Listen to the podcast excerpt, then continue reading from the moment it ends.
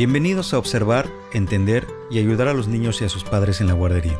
Un podcast que te ayuda a estar presente para tu hijo en edad de parvulario. Edición, Jean Magaña, Patricia Pasquini y Clotilde Juárez. Bienvenidos. Capítulo 3. Protecciones primitivas utilizadas por niños adoptados o en hogares sustitutos. Ian Magaña. Los niños adoptados pueden tener muchas historias diferentes, pero todos han tenido la experiencia de dejar a la madre en cuyo vientre vivieron durante los primeros nueve meses de sus vidas, escuchando su voz y teniendo experiencias asociadas a sus estados emocionales y físicos. Es importante explorar las historias de vida de estos niños que han perdido la familiaridad de sus padres biológicos y que en un principio tienen vínculos frágiles con sus padres adoptivos. Las conexiones frágiles entre los niños y sus cuidadores a veces requieren de algún tipo de intervención terapéutica para su reparación. Patricia Pasquini, educadora de niños y psicoterapeuta, ha descrito algunas de las maneras en que dentro de Tempo Lineare llevan a cabo intervenciones con los padres y con sus hijos adoptados. Cada vez más profesionales de la salud mental son conscientes de la importancia de apoyar a las familias adoptivas, así como de favorecer el desarrollo de sus habilidades como cuidadores, la comprensión y la satisfacción de las necesidades de los niños y de los distintos miembros de la familia. El objetivo de esta intervención es eliminar los obstáculos al crecimiento psicológico, intelectual y a veces físico. También se busca ayudar al niño adoptado a establecer un apego seguro con los padres adoptivos. El fortalecimiento de la unión con los padres facilita el desarrollo de la capacidad del niño para el funcionamiento reflexivo. Muchos niños que han sido adoptados han tenido algún historial de abuso emocional, físico o sexual, y por lo tanto han tenido que crear algún tipo de protección contra la ansiedad. En el trabajo terapéutico con un niño adoptado, es útil entender tres procesos identificatorios claves. La identificación adhesiva, la identificación proyectiva y la identificación introyectiva. En este capítulo describiré estos procesos y los ilustraré con viñetas de un niño adoptado interactuando con otros. Identificación adhesiva. La ansiedad catastrófica de caer en el espacio y el miedo a la aniquilación persiguen a todo niño que se enfrenta a cambios y crea una fuerte necesidad de uniformidad, estabilidad y apoyo del mundo exterior. La identificación adhesiva describe un proceso de búsqueda de adherirse a una luz, una voz, un olor o a alguna parte del self, como tal la firmeza muscular, el intelecto o el pulgar, para proporcionar algún tipo de piel psíquica que mantenga las partes no integradas del self infantil unidas. Vic 1968. Los tipos particulares de identificación adhesiva incluyen la negación, la rigidez muscular, la inmovilidad, el movimiento sin parar, la erotización, la omnipotencia primitiva y la omnisciencia primitiva. La identificación adhesiva, usada por un niño maltratado y posteriormente adoptado como protección contra la ansiedad, dificulta que los profesores y los padres puedan intimar con él y entender lo que está sintiendo profundamente debajo de las conductas de autoprotección. El apego habitual a estos mecanismos adhesivos conduce a muchos de los siguientes síntomas, que Hughes, 1997, sugiere que son comunes en las dificultades de apego. Mentir, disociación habitual, síntomas corporales en lugar de estrés psicológico, la necesidad compulsiva de controlar a los demás, malestar y resistencia producidos por la adhesión exagerada, dificultad para volver a establecer un vínculo con alguien después de un conflicto, interacciones que carecen de espontaneidad y disfrute mutuo, pocas conversaciones sinceras, pero muchas preguntas, establecer conversaciones superficiales para evitar una reflexión profunda, falta de empatía, falta de contacto visual, hipervigilancia habitual, dificultad en el aprendizaje. Páginas 30-31 negación o quedarse pegado en la superficie de los acontecimientos concretos del presente. El niño maltratado probablemente también niega la existencia de la mente de su abusador conocido por él, con el fin de no enfrentarse al hecho inaceptable de que los que él ama y de los que depende tienen malas intenciones hacia uno. Holmes, 2001, página 71. Caspar Hauser fue abandonado, descuidado y encarcelado en un calabozo al poco tiempo de nacer. Desde los tres años hasta los 16 años, se sentaba día tras día completamente solo, sin oír nada, sin encontrarse con nadie, sin ver el sol ni el cielo nocturno. Un hombre le visitaba a diario para llevarle comida y agua. Pero Hauser nunca vio al hombre, el cual solo iba cuando estaba oscuro. Los únicos compañeros de Caspar eran caballos de madera con los que jugaba durante todo el día. Cuando tenía demasiada sed, se dormía. Más tarde, al escribir sobre su vida, Caspar dijo, Yo estaba siempre de buen humor y contento, porque nada me hacía daño. Newton 2002, página 136. ¿Cómo podía Caspar estar de buen ánimo si estaba muerto de hambre y sed y completamente solo? La rabia, el miedo y el dolor de Caspar fueron convenientemente olvidados o negados porque amenazaban con engullirlo. Su diario estaba lleno de una aceptación entusiasta de todo. Newton 2002, página 136. En esta situación extrema de privación, dormir y la negación le permitieron a Caspar sobrevivir sin gente, luz o palabras. Dormir funcionaba como una negación masiva del hambre y de la sed.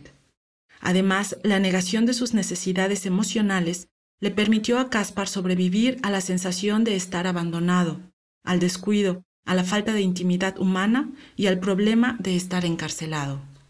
La negación permite la supervivencia, ya que sella el corazón del propio self. La negación es necesaria al servicio del self para protegerlo de experiencias insoportables y de la memoria del trauma. Esta se utiliza cuando hay un quiebre en el escudo protector de los padres, ya sea interna o externamente. La negación es necesaria cuando uno es víctima de abuso físico o sexual. Sin embargo, esta puede estar acompañada de una eliminación de los sentimientos amorosos y de los agresivos. Con la negación masiva viene la aparición de lo que se ve como una falta de capacidad de usar la mente para concentrarse, prestar atención y reflexionar. Un niño puede aferrarse adhesivamente a la imagen de la madre biológica, sintiendo que ama a su madre, mientras que al mismo tiempo niega los abusos sufridos por parte de la madre que se suponía iba a protegerle y a nutrirle. Un niño que usa la negación masiva puede parecer tener discapacidad intelectual. El niño podría, de hecho, recuperar parte de su capacidad de funcionamiento mental una vez que la intensidad y la naturaleza de su aflicción previamente negada fueran expresadas y entendidas en encuentros terapéuticos con los maestros, los padres y los terapeutas. He aquí un ejemplo. María era una niña de 5 años con dificultades de aprendizaje. Cuando pudo expresar más sobre su experiencia de abuso, recuperó parte de su inteligencia. En una sesión, ella le arrancó la cabeza al muñeco padre. Papá estúpido, he botado su cabeza. Ahora no es más que un cuerpo. No puede ver, oír o saber. Él no sabe lo que estoy haciendo con él porque no tiene mente. Sinazón, 1988, página 4. María no tenía ningún tipo de discapacidad mental, pero su método de sobrevivencia implicaba cortarse la cabeza, destruyendo de esta manera su intelecto. Apegarse a la superficie de los acontecimientos presentes, no saber, hacerse la tonta, todo esto se había convertido en su defensa, y los profesores pusieron en duda su inteligencia. El mundo solo entiende palabras, Tal vez el mundo es ciego, dijo Pía, una persona con discapacidad mental. Sinason, 1992, página 205. Si se encuentra el tiempo y el espacio emocional para considerar qué podría haberle pasado al niño, la memoria puede ser recuperada. Aún teniendo una discapacidad mental, el niño tiene inteligencia emocional. En algún lugar, éste sabe y entiende lo que está sucediendo dentro y alrededor suyo. Una vez que pensar se hace soportable para el niño, es posible cierto crecimiento psicológico e intelectual. Sinazón, 1992, describe a algunos niños traumatizados con discapacidades mentales, los cuales eran considerados ignorantes y felices. Después de algún tiempo en terapia, hablaban sin rodeos sobre su conocimiento, de que las personas deseaban que ellos estuvieran muertos y que esperaban que nadie como ellos naciera. Sinazón, 1992, página 319. Sinazón sugiere que uno puede deteriorarse y a veces incluso morir de un corazón roto, citando a los niños huérfanos de la Segunda Guerra Mundial que murieron al no ser amados. Sinazón, 1992, página 208. La negación y el no saber son defensas necesarias, a menudo sobreutilizadas por niños que han sufrido abusos o con discapacidad que previamente necesitaban estas protecciones psicológicas para sobrevivir. Rigidez muscular, inmovilidad muscular, movimiento sin parar y erotización. Rigidez muscular e inmovilidad muscular. En la primera infancia, cuando el bebé está traumatizado y no es apoyado por los cuidados primarios, el método de supervivencia del lactante consiste en retirarse tanto psíquica como físicamente. El niño teme desintegrarse, caerse en pedazos, disolverse en un estado de la nada en el que nada existe, ni el cuerpo ni el self. A veces el trauma viene por estar involucrado con un hermano celoso que le ataca mientras la madre está preocupada por sus propios problemas y demasiado identificada con este hermano primogénito celoso que ataca. Puede que el niño traumatizado, que carece de un vínculo con una madre protectora, no llore, sino que recurra a sus propias protecciones primitivas contra el terror. Una de estas protecciones primitivas es la rigidez muscular. He aquí un ejemplo de un bebé aterrado. Ana, una bebé de seis semanas de edad, está acostada en la cama. James, su hermano de dos años, acaba de tirarle un libro, golpeándola en la cabeza. Ahora cuando James se lanza hacia ella, las piernas de Ana están estiradas, rígidas y quietas. Ella arruga su cara con los ojos fuertemente cerrados. No ha hecho ni un ruido. Está completamente inmóvil. Cooper 2002, página 73. Ana está sujetando su cuerpo rígido y entero sin llorar. Ella podría parecer una niña buena, una bebé tranquila, una bebé poco exigente. Sin embargo, en su interior está profundamente aterrada. No tiene suficiente experiencia de una madre de quien pueda depender. La pseudo independencia de Ana permanecer inmóvil, no llorar y utilizar su propia concha muscular rígida para sostenerse a sí misma, reemplazan la dependencia emocional de la madre. Vic, 1968. También está Sara, quien en momentos de dificultad se mostraba extremadamente tranquila y silenciosa, sosteniéndose a sí misma con su musculatura rígida como una zarigüeya en peligro. Esto sucedió durante una conversación acerca de su padre biológico, el cual había abusado de ella cuando tenía un año y con el que seguía vinculada. Esto es característico de la respuesta disociativa de congelamiento ante el estrés. A veces, en lugar de una cáscara muscular rígida y quieta, un niño de dos años de edad podría aferrarse firmemente a objetos duros. Tales objetos duros hacen que el niño se sienta duro, impenetrable, en control absoluto y por lo tanto seguro. El niño necesita a este objeto duro cuando se siente el único responsable de su propia seguridad. Tustin, 1990. Por ejemplo, un niño, Andy, se aferraba fuertemente a un muñeco de acción de plástico duro cuando iba a la escuela o se iba a dormir. Esto es muy diferente a que un niño se aferre a un muñeco de peluche suave o a una manta, lo que a menudo representa aspectos de su relación íntima con la madre.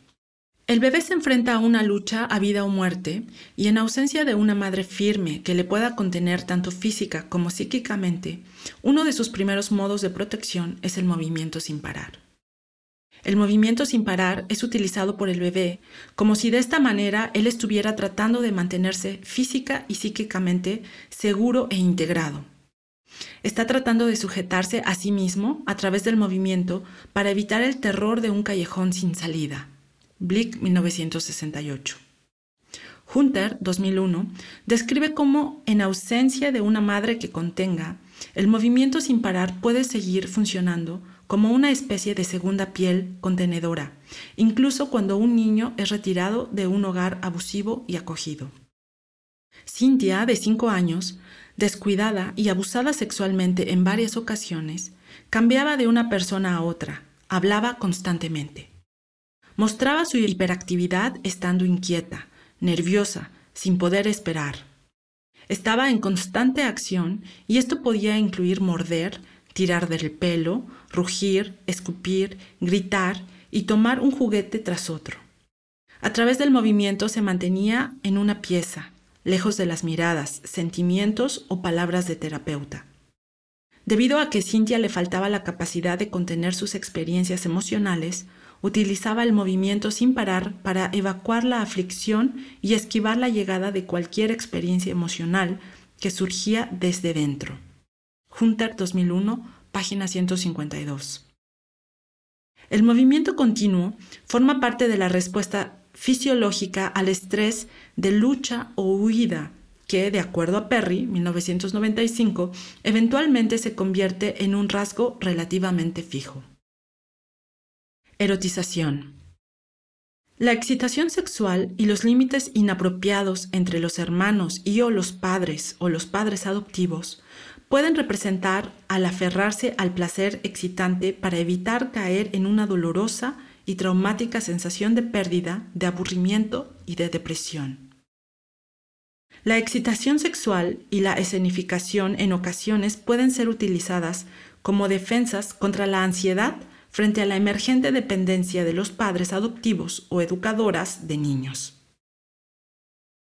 La excitación sexual y la búsqueda de contacto físico no adecuado también pueden ser utilizadas para disminuir la carga abrumadora de sentimientos emocionales diarios en una situación de este tipo.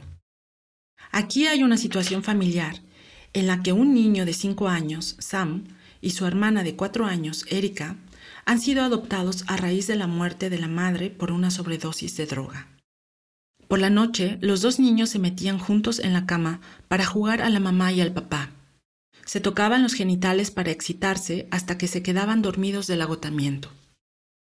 La erotización era una característica significativa de la relación de Sam y Erika, ya que ellos no tenían otra forma de bloquear sus mentes y de hacer frente a las pesadillas que aún estaban sufriendo se recurrió a terapeutas de familia para trabajar con la familia respecto a cómo ayudar a los niños con sus pesadillas, su sueño y su capacidad para soportar la ansiedad de otra forma.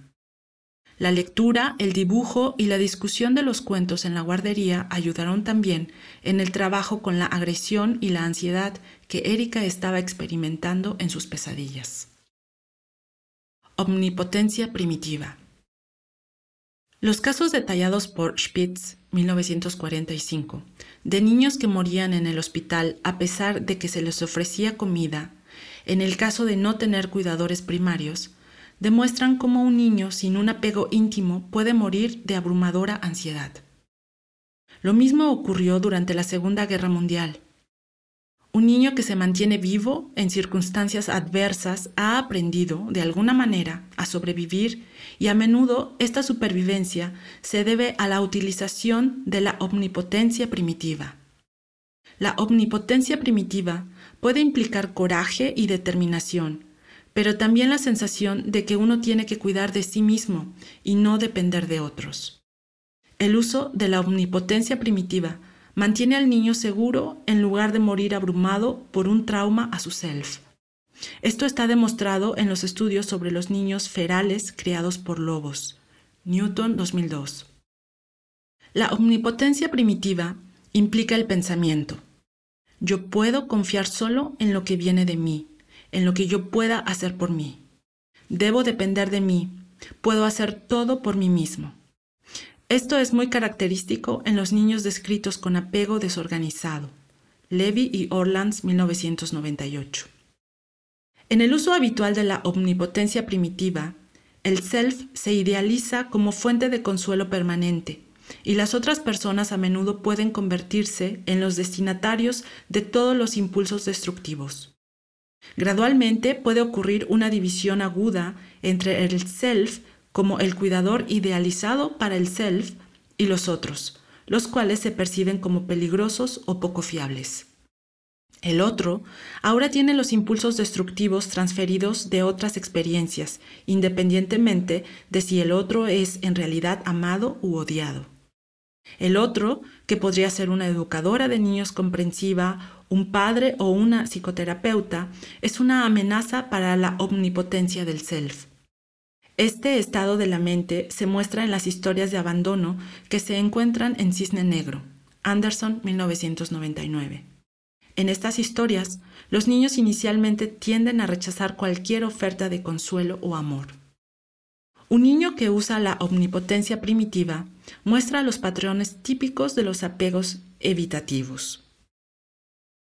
Si los profesores, padres biológicos o padres adoptivos ofrecen comprensión, intimidad o amor, el niño lo experimenta como una amenaza del mismo modo en el que experimentó la agresión o el abuso como una amenaza en el pasado. El niño se aferra a la omnipotencia primitiva como a un escudo protector por temor a que la comprensión y el contacto amoroso puedan derretir la armadura de omnipotencia que siente que debe tener para sobrevivir. Cuando un profesor se acerca a un niño que está utilizando la omnipotencia primitiva, a veces percibe la respuesta del niño de forma incorrecta. A menudo un profesor o un padre adoptivo describen al niño como agresivo, cuando en realidad éste se está defendiendo al rechazar la terrible amenaza de amor y comprensión. El niño se protege de cualquier forma posible. Tiene terror a que si se rompe su armadura de omnipotencia primitiva, caerá en la confusión o se sentirá abrumado por sentimientos demasiado dolorosos e intensos que le desintegrarán. Esto está a menudo presente en los niños con un apego desorganizado. A continuación se presentan dos ejemplos ilustrativos. A John, un niño de 5 años, le gustaba pasar el tiempo en su habitación jugando con la computadora. Parecía estar en un mundo propio. Nunca buscaba estar con sus padres adoptivos o que le abrazaran. Él les rechazaba de inmediato si intentaban leerle un cuento antes de dormir. Marianne, de cuatro años de edad y recién adoptada, se sentaba en su habitación jugando con sus ositos de peluche, hablándoles, golpeándoles, haciéndoles pasar por las rutinas de la guardería. Ella le daba portazos a su madre adoptiva cada vez que ésta trataba de entrar en la habitación para hablar con ella, jugar con ella e intentar entender sus sentimientos. Habiéndose creado en familias en las que la violencia, el abandono y el abuso estaban presentes, tanto John como Marianne recurrieron a la omnipotencia primitiva como protección contra las relaciones personales. La omnipotencia primitiva también se utiliza cuando hay una falta de padres internos protectores y amorosos. Esta funciona como una especie de guardián de prisión interno, una fuerza controladora que restringe la vivencia de sentimientos difíciles, así como la experiencia de momentos placenteros. El control del guardia de prisión implica la identificación con una especie de figura de superpadre, una figura dura y autosuficiente que puede eliminar la frustración humana, la vulnerabilidad y la sensación de tener necesidades físicas básicas. Al tratar de estar presente para un niño pequeño que usa la omnipotencia primitiva, solo hay dos sentimientos, amor y miedo. Loinich 1990. El miedo puede impedir que el niño pueda amar. A medida que un niño que utiliza la omnipotencia primitiva se está desarrollando psicológicamente y empieza a formar una relación de confianza con un adulto, a menudo dibuja o describe una sensación del self con sentimientos encerrados dentro de él mismo. Por ejemplo, una niña se dibujó a sí misma llorando en la celda de una prisión. Estaba de espaldas a su madre, que la miraba entre los barrotes de la celda. Simultáneamente estaba experimentando un debate feroz entre dos emociones contradictorias. Su amor por ser comprendida se oponía a su miedo a ser tocada emocionalmente por alguien que ella temía que la decepcionara. Omnisciencia primitiva. Hunter, 2001, página 156 muestra que los niños y niñas que han sufrido violencia doméstica, que han sido objeto de amenazas, abusos físicos directos o de algún otro maltrato, están hiperalerta a todas las señales que pudieran estar relacionadas con algo que podría incitar miedo. Estas señales podrían consistir en un olor o un sonido particular o en la mirada de una persona. Estos niños que están hiperalertas tienen una frecuencia cardíaca elevada y presentan sentimientos de ansiedad en respuesta a señales ínfimas. Glasser 2000. El niño hipervigilante está tratando de navegar en un mar de objetos potencialmente aterradores que en cualquier momento podrían hacerle daño. ¿Cómo sobrevive el niño? Este aprende a observar de manera cuidadosa desde la distancia mientras evita el contacto visual directo. Memoriza cada pequeño detalle que indique la posibilidad de un desastre inminente. El niño se aferra a su conocimiento previo de todos los hechos, tanto auditivos como olfativos, y a estados de ánimo como señales de peligro. Se aferra tenazmente a detalles vitales, los cuales incluyen la percepción del estado de ánimo de los cuidadores. Siente cada cambio en el estado de ánimo o rutina de la maestra, de los padres o de la guardería como potencialmente peligrosos. El self omnisciente e hipervigilante siente. Debo saber todo y confiar en mí mismo porque no hay nadie, ninguna madre para recogerme y salvarme. Magaña 2002. La omnisciencia primitiva y la hipervigilancia son utilizadas para proteger al self en el lugar de un padre interno seguro que posibilite al self soportar la ansiedad del cambio repentino. El self bebé tiene terror a lo desconocido, teme romperse y morir. Vic, 1968. La predictibilidad y el sentido de seguridad derivan habitualmente del estado emocional continuo responsable de los padres y de la confianza en los cuidados. Cuando el cuidador no es fiable o los educadores no están suficientemente presentes desde una perspectiva emocional para un niño pequeño, el niño tiene respuestas de cortisol desreguladas frente al estrés, las cuales implican un exceso de secreciones de cortisol. Estos son conocidos por interferir con la planificación y organización de las acciones, usando la memoria de trabajo y la inhibición de la atención a las distracciones. Shore 1994. Un niño que ha sufrido abusos o que ha sido descuidado requiere que absolutamente todo sea entendido en términos de si es o no peligroso para su self. La protección primitiva de la omnisciencia consume gran cantidad de energía escaneando detalles ínfimos de los rostros y del lenguaje corporal, leyendo el clima emocional y tratando de anticipar situaciones. La mente pensante, en lugar de ser un espacio de pensamiento, casi se transforma en un espacio de almacenamiento. Es utilizada para almacenar y ordenar información que ayude en la búsqueda de la supervivencia. Como resultado, queda muy poco espacio mental para reflexionar sobre las experiencias emocionales. El cambio y la flexibilidad en una mente que explora traen desde el self infantil miedo a la excitación emocional, ansiedades catastróficas y fantasías violentas que amenazan con destruir las partes más frágiles y adultas de la personalidad. Magaña 2002. A continuación, ofrecemos un ejemplo. Durante sus dos primeros años de vida, Nina, una niña de cuatro años de edad, era abandonada en su casa todo el día con la única compañía de un canario y un perro. Ella era incapaz de usar el lenguaje. Sin embargo, miraba cuidadosamente a su madre adoptiva y a su terapeuta. Cuando la terapeuta tocaba su caja de juguetes, abría la puerta, sacaba un lápiz de color de una manera diferente o hacía algo fuera de la rutina, ella le señalaba a la terapeuta la manera correcta de hacerlo, la cual consistía en repetir el ritual del pasado.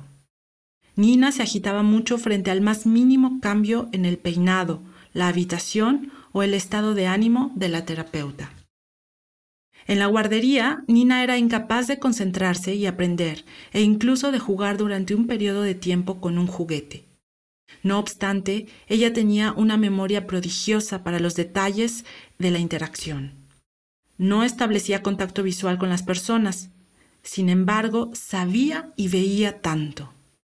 Magaña 2012, página 91, 117. Un niño que ha dependido de la omnipotencia y omnisciencia primitivas para sobrevivir en la vida, sentirá que necesita saber y ser bueno en lo que hace. Por el contrario, en la guardería puede sentirse destruido o perseguido por las numerosas experiencias de aprendizaje, las cuales le enfrentan al hecho de que no sabe o requiere de tiempo para dominar la tarea. Esto puede resultar igualmente problemático en casa o en el jardín infantil, donde cada instrucción o desafío nuevo le pueden abrumar, llevándole a cerrarse, congelarse o a aumentar sus comportamientos defensivos de control motivados por los mecanismos neurobiológicos de lucha o huida. Antes de ser apartada de sus padres biológicos, Nancy había estado desatendida durante varios años y había sido golpeada cuando no encajaba con los deseos de su deprimida madre. A los cinco años era una niña parentalizada que cuidaba a su madre, sirviéndole comida y bebidas en la cama. Cuando fue adoptada a esa edad, Nancy se negaba a ir a la escuela, gritaba y se aferraba a su almohada y a su cama. Finalmente, tras bastante discusión, se pudo entender que Nancy tenía miedo a ir a la escuela ya que no sabía leer ni escribir. El que se le explicara que el profesor estaba ahí para ayudarle a aprender a leer y escribir no alivió su ansiedad. Nancy se sentía amenazada de forma abrumadora por no saber, por no tener el control de una situación. Trabajando de manera terapéutica con la omnipotencia y la omnisciencia primitivas. Es esencial que el profesor y los padres reconozcan que la omnipotencia y la omnisciencia primitivas del niño se ven amenazadas por ansiedades importantes cuando se introduce el proceso de aprendizaje. Encontrar maneras de ayudar al niño a dejar de lado estos mecanismos de protección con el fin de aprender es una de las tareas principales de la educadora de párvulos. El niño adoptado siempre está buscando ver si el maestro y los padres le valoran y le apoyan de una forma emocional. Siente que tiene que ser un buen estudiante para que se le valore. Lo que parece importante es que el niño tenga la experiencia de ser importante a los ojos de los profesores, no solo por hacer las tareas educativas bien, sino por derecho propio.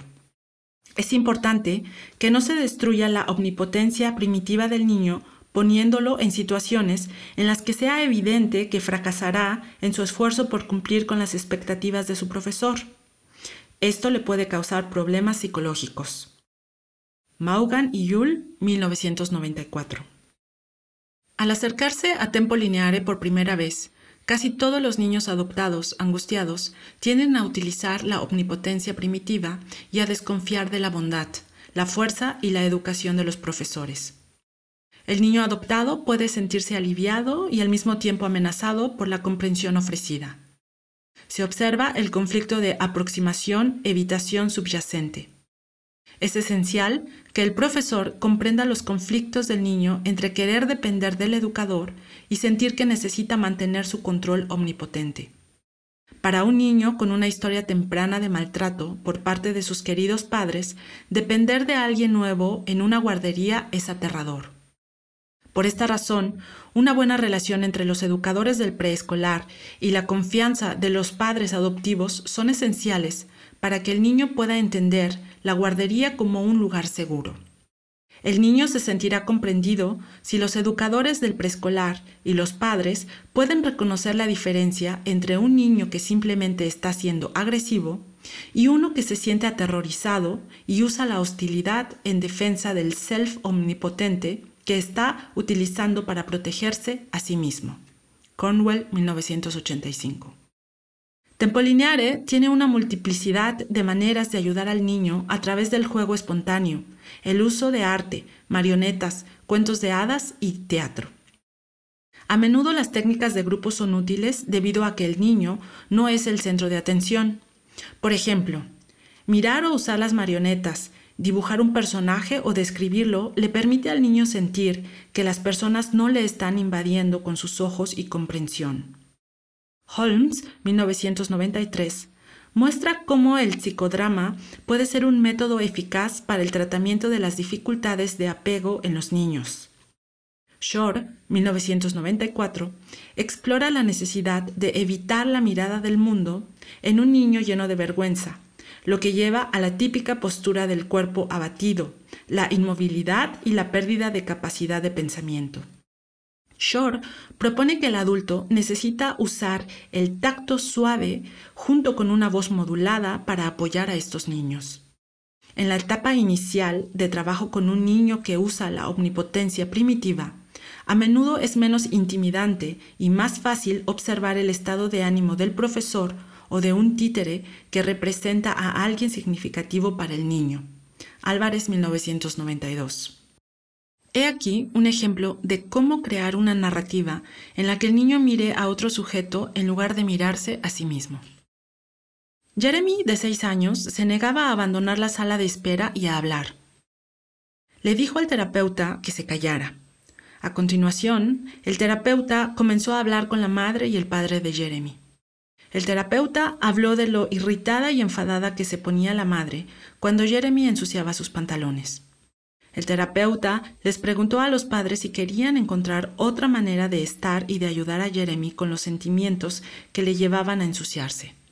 Ambos padres dijeron que sí, que les gustaría encontrar otra manera. Jeremy escuchaba con atención mientras que la discusión sobre la relación de sus padres con él continuaba.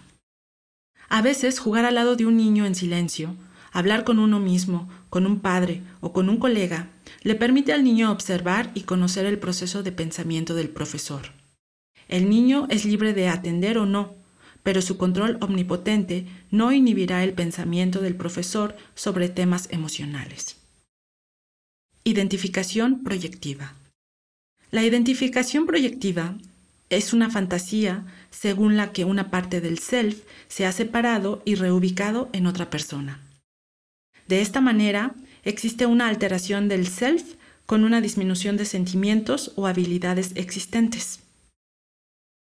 En la identificación proyectiva, las emociones primitivas inconscientes son a menudo proyectadas, mientras el niño o adulto se identifica con una figura internalizada, ya sea buena o mala. Se describen a continuación varios tipos de identificaciones proyectivas, incluyendo la identificación con un objeto idealizado, la identificación con el agresor o la víctima y la identificación proyectiva evocadora. La identificación con un objeto idealizado. La relación caja de sorpresas con una persona idealizada súper competente. La relación caja de sorpresas está caracterizada por una persona que se siente presa, el muñeco sorpresa dentro de la caja. Todo tipo de partes no deseadas de la personalidad, por ejemplo la debilidad, la soledad, la depresión, la incompetencia, la necesidad, la indefensión, la impotencia, la rabia y hostilidad, son proyectadas a la persona apresada, mientras que la otra persona se identifica con una persona súper competente. Esta segunda pareja, el muñeco fuera de la caja, aparentemente súper competente, carece del conocimiento de todas las partes de su verdadero self, proyectadas en las personas apresadas. La persona que proyecta partes no deseadas de su self para sentirse bien sufre de un sentimiento de vacío debido a que muchos aspectos del self se han proyectado en la persona encarcelada. Magaña y Blanc, 1985. Cuando se produce una relación de caja de sorpresas, esta resulta perjudicial para la integridad de la personalidad de ambas personas. Se puede ver a veces en la guardería una relación de caja de sorpresas cuando un niño mayor se siente herido e inconscientemente intenta sentirse fuerte y orgulloso, destruyendo el juego o la actividad de un niño pequeño proyectando así su angustia y sensación de vulnerabilidad en el niño más pequeño. El niño más pequeño, como resultado, se siente preso de angustia. Fantasías de superpadres del niño, los padres o el educador. Un niño en la guardería puede llegar a identificarse con un profesor o padre idealizado mientras proyecta en su muñeca las partes necesitadas de sí mismo. Del mismo modo, una madre o padre pueden proyectar partes necesitadas y vulnerables de sí mismos en sus hijos y luego sentirse abrumados por los niños que contienen muchas de sus proyecciones. El siguiente es un ejemplo que sirve para ilustrar esto. Una madre, Rose, había tenido tres abortos involuntarios de niños concebidos con su marido. Desesperada por tener un bebé, la madre concibe luego a Mary. Obviamente, la madre está muy preocupada por mantener a Mary con vida. Durante años, Rose mantiene a su hija a su lado durante la noche. Mary había estado programada para aliviar la depresión de su madre, su duelo por los tres bebés perdidos y su profunda soledad. Fantasías de superpadres en torno a relacionarse como padres adoptivos o educadores trabajando con un niño adoptado. La necesidad urgente de reparar daños ocultos en el self puede ser un propósito inconsciente de cualquier persona en un rol de cuidador. Relacionada con esto está la idea de un superpadre que será maravilloso en todos los aspectos de la prestación de cuidados. A veces, debido al temor a que la verdad conduciría a un rechazo por parte de su pareja o de la agencia de adopción, los padres adoptivos han ocultado su propia historia de abuso emocional, físico o sexual o de una experiencia traumática. El ocultamiento de la relación dañina anterior representa un deseo consciente de tener el privilegio de ser aceptado por la agencia para cuidar y tal vez amar a un niño. Sin embargo, inconscientemente puede haber un niño dañado dentro del self del padre adoptivo o del que acoge de manera temporal, el cual se proyecta en el niño adoptado o acogido. Conscientemente, los padres tienen el deseo de reparar tanto al niño dañado dentro de sí mismos como al niño desvalido que están adoptando o acogiendo. Tales padres se sienten frustrados en su deseo de reparación y se sienten heridos de manera emocional una vez más cuando se encuentran con un niño que está intrusivamente identificado con el agresor de su pasado y que es incapaz de reconocer conscientemente su deseo de amor y su propio dolor. El niño puede también tener una compulsión a volver a experimentar dolor debido a que encaja con su drama interno. No solo proyectan rabia este tipo de niños, sino que también los padres pueden llegar a enrabiarse al sentirse impotentes en su misión de reparar el daño tanto en el niño como en ellos mismos. Por otra parte, los padres adoptivos y los profesores pueden estar siguiendo un guion al dar respuestas al niño, las cuales vuelven a despertar y amplificar la rabia y el dolor de sus propios vínculos conflictivos internalizados con sus padres o hermanos. Como todos hemos sido heridos en mayor o menor medida por los acontecimientos en nuestras vidas, esto es aplicable a todos nosotros pero especialmente a los padres adoptivos y a los profesores cuyas fantasías de rescate se ven frustradas por un niño adoptado. El trabajo con el fenómeno de superpadres. Las palabras son como una campana rota. Nunca dan toda la riqueza del significado. La persona que dice las palabras trae junto a ellas un estado emocional que necesita ser entendido en el cuerpo y la psique de los profesores y padres. A menudo, la descripción de un niño incluirá muchas referencias a lo que se ha escindido y negado en la propia personalidad de la pareja parental. Esto podría ser visto como el niño en el padre, es decir, algún tipo de dolor no resuelto de su propia experiencia pasada con sus padres que se mantiene vivo en sus relaciones actuales con los niños. Del mismo modo, los profesores pueden escindir partes de sus selves heridos en el niño adoptado. Es a través de la experiencia de narrar o reflexionar sobre la historia personal y del desarrollo de la función reflexiva en torno a las propias emociones que sentimientos dolorosos, de necesidad o agresivos proyectados en los hijos adoptivos pueden reincorporarse a la personalidad del profesor o del padre. De esta manera, tanto los profesores de preescolar como los padres podrán mostrarse más emocionalmente receptivos a la multiplicidad de necesidades y vulnerabilidades del niño adoptado. Es útil para los padres adoptivos contar sus historias individuales con el fin de ayudar a integrar sentimientos bloqueados de la conciencia. Posteriormente, a veces es útil hacer que cada padre pueda hablar directamente como el niño a una silla vacía que representa a los padres de los padres, diciendo lo que a él le hubiera gustado haber dicho hace mucho tiempo como niño a los padres y lo que le dirían a sus padres ahora. Se haga como se haga, es de gran ayuda para que los padres y profesores puedan retirar las proyecciones inevitables del self infantil del niño adoptado.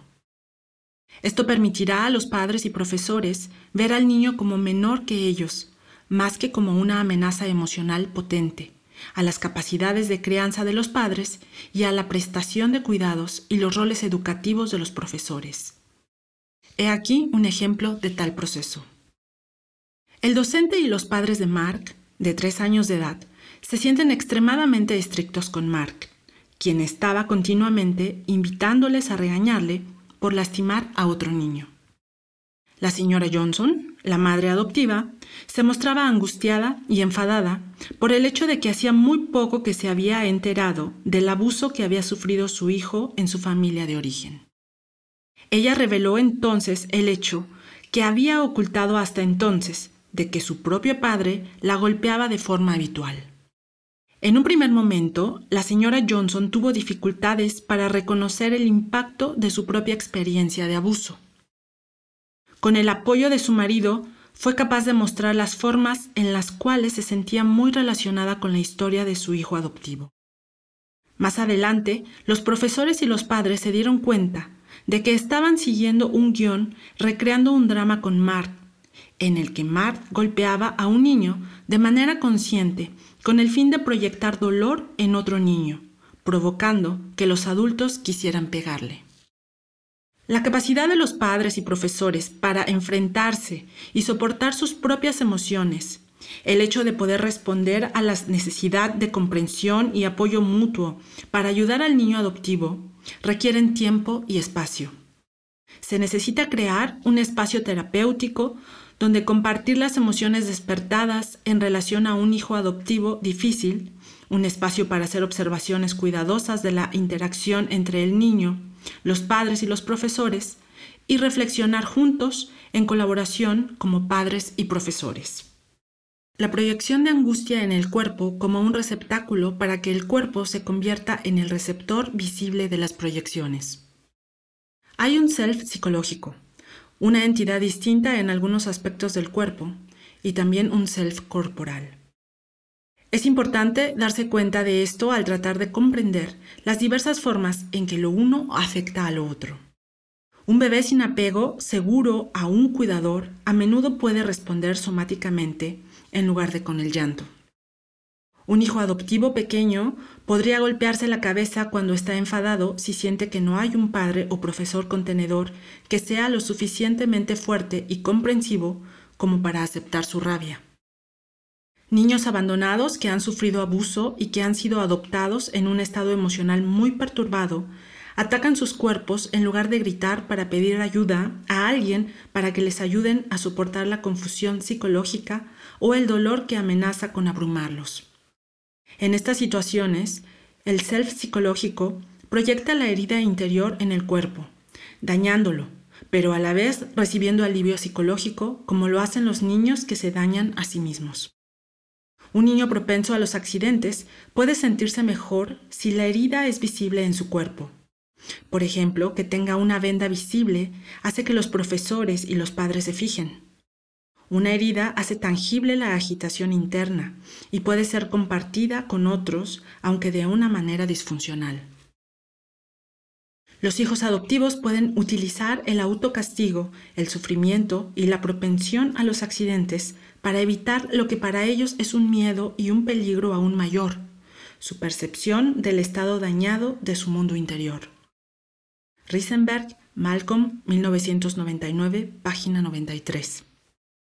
A menudo, el castigo del cuerpo o de la persona en su totalidad es una defensa contra el dolor psíquico. El autocastigo puede estar también dirigido a los padres internalizados, ya que el niño protege al self psicológico de este dolor psíquico. El niño siente que a nadie le importa y se siente internamente desconectado de cualquier cuidador. Identificación con el agresor o la víctima. Un niño con un apego seguro depende de los padres para que lo protejan. El niño se aferra a sus padres e introyecta gradualmente sus cuidados, protección y su funcionamiento reflexivo. El niño que ha sufrido abuso emocional, físico y o sexual por parte de sus padres, a pesar de todo ha introyectado a estos padres. Los padres introyectados son parte de un drama interno protector o dañino. Hay varias posibilidades para las identificaciones dentro de un drama interno dañino. Un tipo de identificación resulta en sentirse un niño pasivo, abusado, víctima, lo que le lleva a la depresión, desesperación, culpa y rabia por las necesidades no satisfechas, junto a sentir una profunda sospecha ante cualquier oferta de ayuda. Por otra parte, el niño podría identificarse con un padre introyectado agresivo, amenazante, poderoso y aterrador en un intento de librarse del dolor psíquico insoportable o de la rabia por lo que le han hecho. Se mostrará entonces propenso a abusar de los demás. Williams 1998. Si se ha identificado con el agresor, un niño necesita dominar y desafiar a otros y no puede tolerar la depresión, la culpa o la vergüenza. Cristal 1988. Las identificaciones con el agresor se dan con mayor frecuencia en los niños controladores con experiencias tempranas de crianza disfuncional. Andrew, de 5 años de edad y recientemente adoptado, les cortó las extremidades a sus muñecos de acción y a las muñecas Barbie. Luego negó todo conocimiento de sus acciones. A pesar de que es capaz de simbolizar su identificación con el agresor en lugar de actuarlo con otros niños, es preocupante que reniegue de su propia vulnerabilidad. Green Mile 2003, página 119. La identificación proyectiva evocadora. En la identificación proyectiva, el niño desecha una parte del self, escindiéndolo y exportándolo a una persona importante para él. La identificación proyectiva es parte del desarrollo normal de los niños. La madre da sentido a las emociones del bebé e intenta comprenderlas y responder a estas. De esta manera, la angustia del bebé se vuelve más soportable para éste. Un niño que ha sido expuesto a un trauma no resuelto, al maltrato, a la depresión materna o al abuso de drogas y alcohol de los padres en el periodo prenatal, va a utilizar frecuentemente la identificación proyectiva para controlar, para poseer a una persona importante o para comunicarle estados de ánimo que le resultan insoportables. Fonagui 2001, página 88. Aquí vemos a una niña usando la identificación proyectiva como método para comunicar estados insoportables de la mente a su madre adoptiva. Jenny, incapaz de soportar el dolor del abuso y el rechazo de su madre biológica, proyecta en Jan su madre adoptiva, el dolor, el abuso, la sensación de rechazo y la falta de amor que sentía. Ella le decía a Jan, su madre adoptiva, bruja vieja y gorda, nos robaste, no quiero estar contigo. A la madre adoptiva, Jan, se le está pidiendo recibir las proyecciones e identificarse con el dolor de Jenny, al igual que una madre recibe el llanto de angustia del bebé, lo acoge dentro suyo y le da sentido. Bauhan, 2003, página 174. El self del niño necesita ser diferenciado de las internalizaciones de padres abusivos y negligentes. Un niño expuesto al abandono y al maltrato se enfrenta repetidamente con niveles intolerables de cuidados confusos y hostiles. Este se ve obligado a internalizar los aspectos de su cuidador que es incapaz de integrar en un intento por experimentarse a sí mismo como coherente, deposita las partes ajenas y no asimilables de sí mismo en los demás. A través del control manipulador sutil de la conducta del otro, el niño mantiene la ilusión de que estas partes están ahora fuera de él. Fonagy y Target, 1997. Los hijos adoptados con apego desordenado necesitan utilizar este método con más frecuencia para establecer mejores padres internos con el tiempo.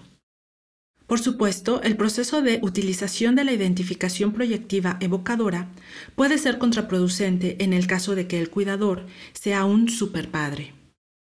En un principio, el hecho de identificarse como un padre idealizado y proyectar las partes afligidas del self en el bebé parece resultar un enorme alivio para la angustia de un superpadre.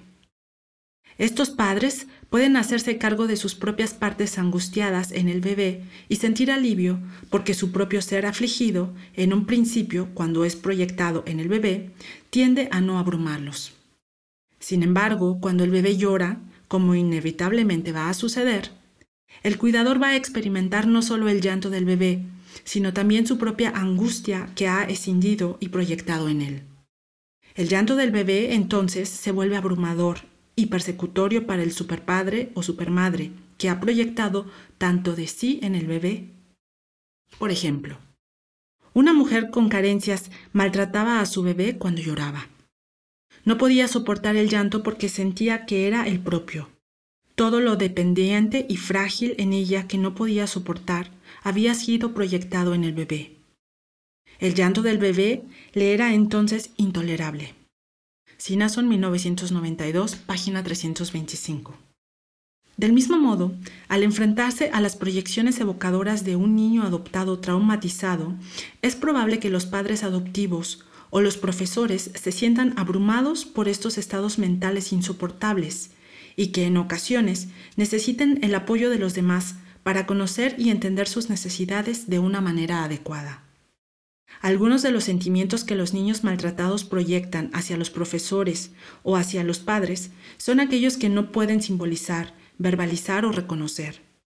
Los profesores y padres adoptivos deben sostener estos sentimientos dentro de sí mismos hasta que el niño esté listo para simbolizarlos a través del juego, el dibujo o la discusión, y que con la ayuda de los cuidadores esté dispuesto a darle sentido a los sentimientos.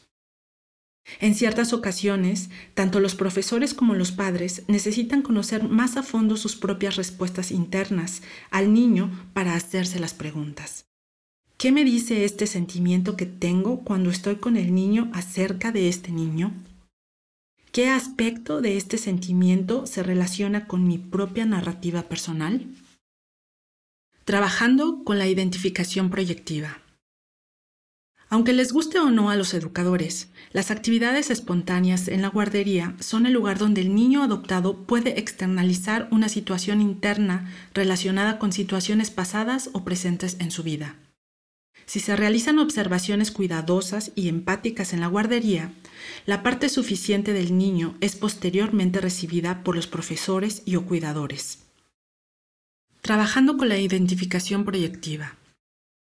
Aunque les guste o no a los educadores, las actividades espontáneas en la guardería son el lugar donde el niño adoptado puede externalizar una situación interna relacionada con situaciones pasadas o presentes en su vida. Si se realizan observaciones cuidadosas y empáticas en la guardería, la parte sufriente del niño es posteriormente recibida por los profesores y o cuidadores. La tarea de los receptores de las proyecciones es la de recibir las emociones, tratar de darle sentido y desenvolverlas al niño despojadas del dolor psíquico que éste experimentaba cuando sus experiencias no eran compartidas ni entendidas por nadie. La inversión de la relación adulto-niño puede ser una de las representaciones más frecuentes en el uso del niño de la identificación proyectiva. El niño podría representar el papel de un padre, un médico o un profesor, mientras que un adulto se mete en el papel del niño, que debe sentir los sentimientos del niño. El extracto que sigue a continuación es un ejemplo de la identificación proyectiva evocadora. A Marty se le dio una hoja grande de papel para dibujar a su familia. Él se las arregló para pisotear el dibujo de su madre adoptiva, ensuciarla con pintura negra e interrumpir a todos en sus intentos de dibujar. Vaughan, 2003, página 132. El niño hipervigilante está muy en sintonía con el estado mental de los padres y terapeutas, así como con su capacidad para soportar el dolor psíquico y siente que esta capacidad no puede ser fingida. Meltzer, 1967. Con el tiempo, el niño será capaz de reflexionar sobre su estado emocional en lugar de proyectarlo hacia el padre o el profesor, pero en un principio simplemente proyecta los estados mentales insoportables en ellos. Estos son estados traumáticos de la mente para los que a menudo no hay palabras, sino simplemente el dolor psíquico insoportable y la ira por haber sido maltratado que entra en erupción. El riesgo está, por supuesto, en que los padres y profesores se sientan heridos y molestos al ser maltratados, en lugar de aceptar y comprender de forma emocional la rabia y el dolor insoportable del niño y de ayudarle a encontrar maneras más adecuadas de expresar sus sentimientos.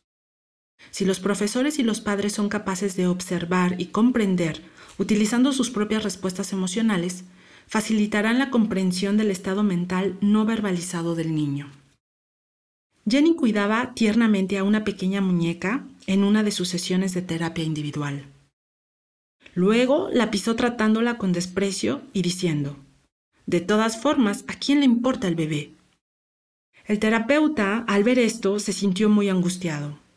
El historial de Jenny reveló que había sido hospitalizada como consecuencia de 65 contusiones en todo su cuerpo, incluidas las marcas de moretones y cortes en la cara, y una vagina infectada y dolorida tras haber sido víctima de abusos sexuales. En este punto, Jenny había logrado proyectar en la mente de su terapeuta su insoportable dolor físico y mental. Vaughan, 2003, página 178. La identificación introyectiva. La identificación introyectiva describe el proceso de ir tomando aspectos, cualidades o aptitudes de una persona, de manera tal que se identifican gradualmente con ella y conforman el carácter de un individuo. Esto forma parte del desarrollo normal del proceso de apego. Con el fin de identificarse de manera introyectiva con los padres, es importante reconocer su ser separado y permitirles su libertad de ir y venir como sea necesario. Con el tiempo, el niño adoptado podrá llevar a sus padres y hermanos adoptivos en su corazón y continuar un diálogo interno con ellos. Los profesores son también figuras importantes con las que el niño se identifica de manera introyectiva el mundo interno, el mundo externo pasado y el mundo externo presente. Gran parte de la conducta de los niños y de sus padres resulta más comprensible si se obtiene una imagen detallada tanto del mundo interno como del mundo externo pasado y presente. Se podría decir que los componentes claves de la estructura psíquica interna constan de una madre interna, un padre interno y hermanos internos. Gran parte de la literatura actual acerca del trabajo terapéutico con niños adoptados o acogidos se centra principalmente en la historia del niño y en la forma en la que esta historia lleva a problemas actuales, incluyendo la agresión, el miedo a la cercanía y la percepción de los rechazos y desconfianza en sí mismo que impiden la formación de un apego profundo del niño con sus cuidadores. Sin embargo, existe una tendencia a evitar o a tener miedo a observar en detalle todos los factores dentro de la interacción del día a día, del triálogo de los profesores, los padres e hijos. En los capítulos de este libro, Pasquini nos hace ver cómo, mediante la observación de las interacciones del niño en el aquí y el ahora, se puede conocer el estado mental del niño y proporcionar una base de reflexión en cuanto a cómo los cuidadores pueden aminorar las dificultades en las relaciones existentes entre y dentro del triálogo de la guardería entre los padres, niños y educadores. Parece crucial observar a cada miembro del sistema de la guardería con la esperanza de que tanto las fortalezas como las dificultades de los profesores y los padres puedan ser entendidas como parte del continuo mejoramiento del apego del niño a la familia. El objetivo del enfoque de la observación participante de este libro busca reparar las conexiones rotas entre el niño y otras personas significativas. Es importante mirar al mundo externo pasado y presente, así como a los diferentes tipos de identificaciones presentes en cada miembro de la familia. La regulación afectiva incluye la modulación de los estados de sentimientos internos y la excitación, así como la regulación de la intensidad y duración de la expresión de los sentimientos de acuerdo a las necesidades de la persona en un momento determinado. Hay una contribución innata a la reactividad emocional y a la capacidad de regular el afecto que, sin embargo, está poco desarrollada al nacer. Shore, 1994, página 78. La madre comienza a ayudar al bebé a regular sus afectos, aliviándole la angustia y reforzando los afectos positivos. Este es un proceso recíproco y recursivo, cuya eficacia para el desarrollo del bebé depende de la sensibilidad de la madre y de su sintonía con las señales del niño. Stern, 1995. Esto incluye una apreciación correcta del estado emocional del niño, sincronía con el infante y la adecuada intensidad de respuesta de la madre. La regulación del afecto le permite al bebé participar en la exploración de su entorno y en el aprendizaje. Glasser y Balberni, 2002, página 81. En la evaluación de la interacción entre los padres y educadores en la guardería, es importante tener en cuenta el ambiente general de las interacciones en la guardería. Un punto importante que debe tenerse en cuenta es, ¿hay una presencia general de padres maduros contenedores amorosos y reflexivos habitando internamente en las interacciones del grupo trialogal profesor, padre, niño con el niño. Este entorno promueve el crecimiento emocional y aminora la tensión inadecuada en el niño, en los profesores y en los padres. El significado de la expresión una buena madre interna. Cuando se ha producido una interacción madre-hijo suficientemente buena, el niño es capaz de internalizar una madre nutricia que recibe sus emociones difíciles y felices y les da sentido, proporciona cuidado, comodidad física, seguridad y la capacidad de modificar el dolor. El niño, por lo tanto, tiene una buena madre interna con la que puede identificarse. Esto conduce a un apego seguro. Por lo tanto, el niño no necesita recurrir a mecanismos adhesivos para cuidar de su self-bebé por sí mismo. El significado de la expresión un buen padre interno. Un buen padre interno permite la diferenciación entre lo bueno y lo malo.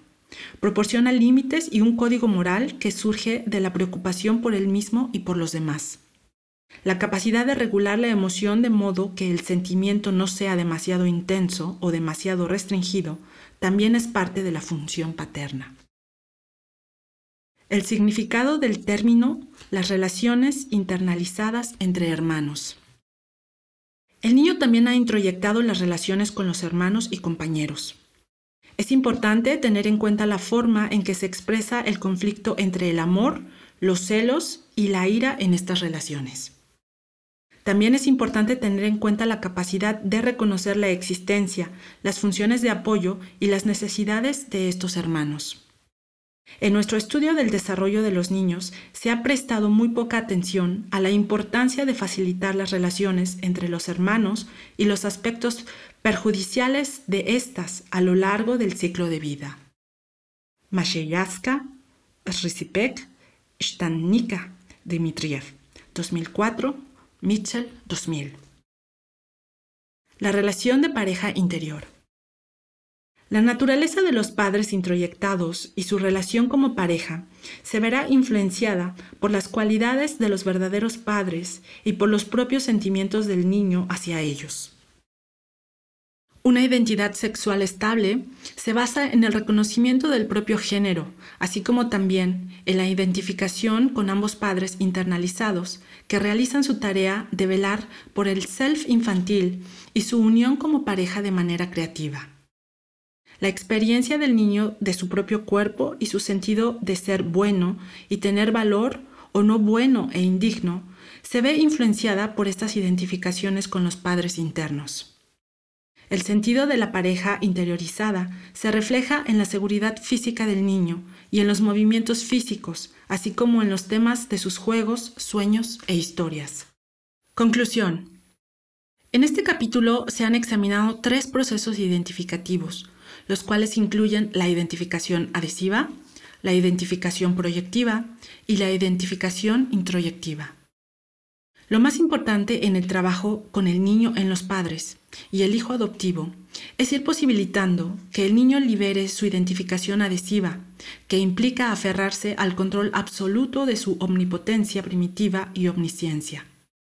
Cuando el niño deja sus protecciones contra la ansiedad, puede depender en forma gradual de sus padres y de los profesores.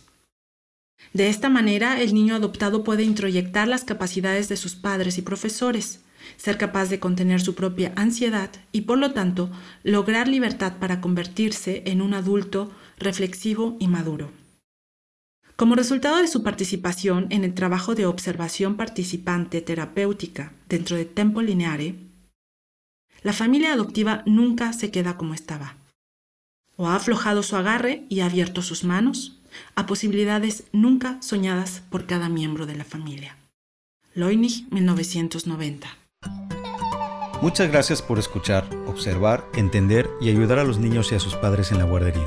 Esperamos lo hayas disfrutado. Hasta la próxima.